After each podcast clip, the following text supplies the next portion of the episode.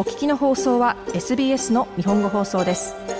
詳しくは SBS 日本語放送のホームページ sbs.com.au スラスジャパニーズへどうぞこんばんは。土曜日のこの時間はいつものように私安西直宗が日本とオーストラリアに関連したアーティストの情報を紹介していくコーナーです。さて皆さん、ミュージシャンには有給休暇とか病休っていうのがないですよね。当たり前ですけど。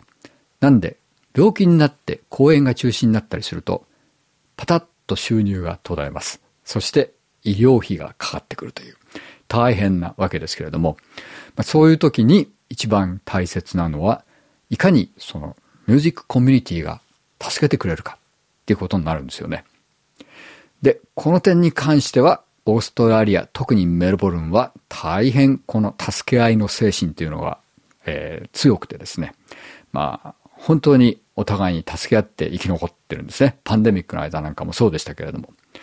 えー、ごく最近ではまあ、残念ながら亡くなってしまいました。この番組でも先日かけました、あの、ロン・ペニョの、えー、チャリティーキャンペーンとか、現在進行形のものでは、トロピカル・エプストームのベーシストにしてシンガー、フィオーナの、乳がんで、えー、公演ができなくなって、医療費が大変かかるっていうキャンペーンに対して、なんと、80,000ダラを目標にしたキャンペーンが終了前に110,000ダラを超える寄付を集めてましたね。まあ、日本の感覚で言うと、まあ、インディーミュージシャンが、えー、病気になって医療費がかかるぞっていうと、1000万円ぐらいの寄付がパッと集まると。それがメルボルンの音楽コミュニティの規模と強さを表してます。なんで今日はこんな話をしてるかというと、今日かける曲はまさにそのメルボルンの音楽コミュニティの互助精神の賜物みたいな曲なんですね。えー、かける曲は Rooms for the Memory この曲は1986年のカルトフィルム Dogs in Space で使われたことで知られている曲で、そのバージョンではあのインエクセスのマイケル・ハッチェンスが歌っていました。もともとこの曲を書いたのがメルボルンを代表するエクスペリメンタルエレクトロニカアーティスト、オリー・オルセンなんですね。オリーはこの映画の音楽監督もやっていまして、自分が70年代後半にリリースした曲をマイケル・ハッチェンスのボーカルでえー、リメイクしたものを映画のために使ったんですね。で、今回、そのオリー・オルセンが残念ながら数年前からマルチプルシステムアトロフィーという難病になりまして、まあ、パーキンソン病の一種という解説もされてますけれども、まあ、回復する方法が今のところないと。で、医療費がかかって大変だっていう話を聞きつけた当時からの長年のミュージシャン仲間、さらにはプロデューサー、そうした人たちが集まって、それならばチャリティのためのレコードを作ろうっていう話になってですね。そしてこの Rooms for the Memory っていう曲のリメイクが録音されました。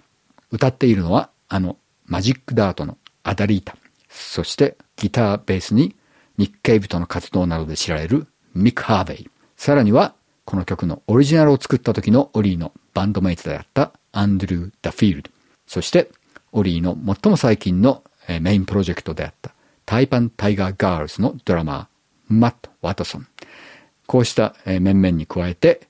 オリジナルのその80年代後半のシングルをプロデュースしたニック・ローネイがミックスを担当。録音はベテランのクリントン・クラウス。さらには、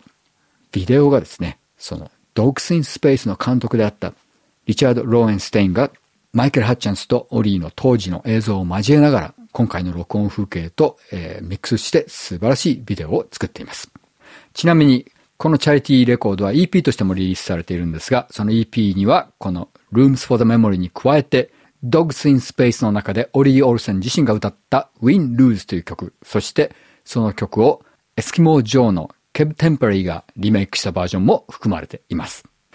えー、それでは、そのオリオー・ルセンのチャリティーのためにそうそうたるメンバーで作られましたこのシングルを聴いてください。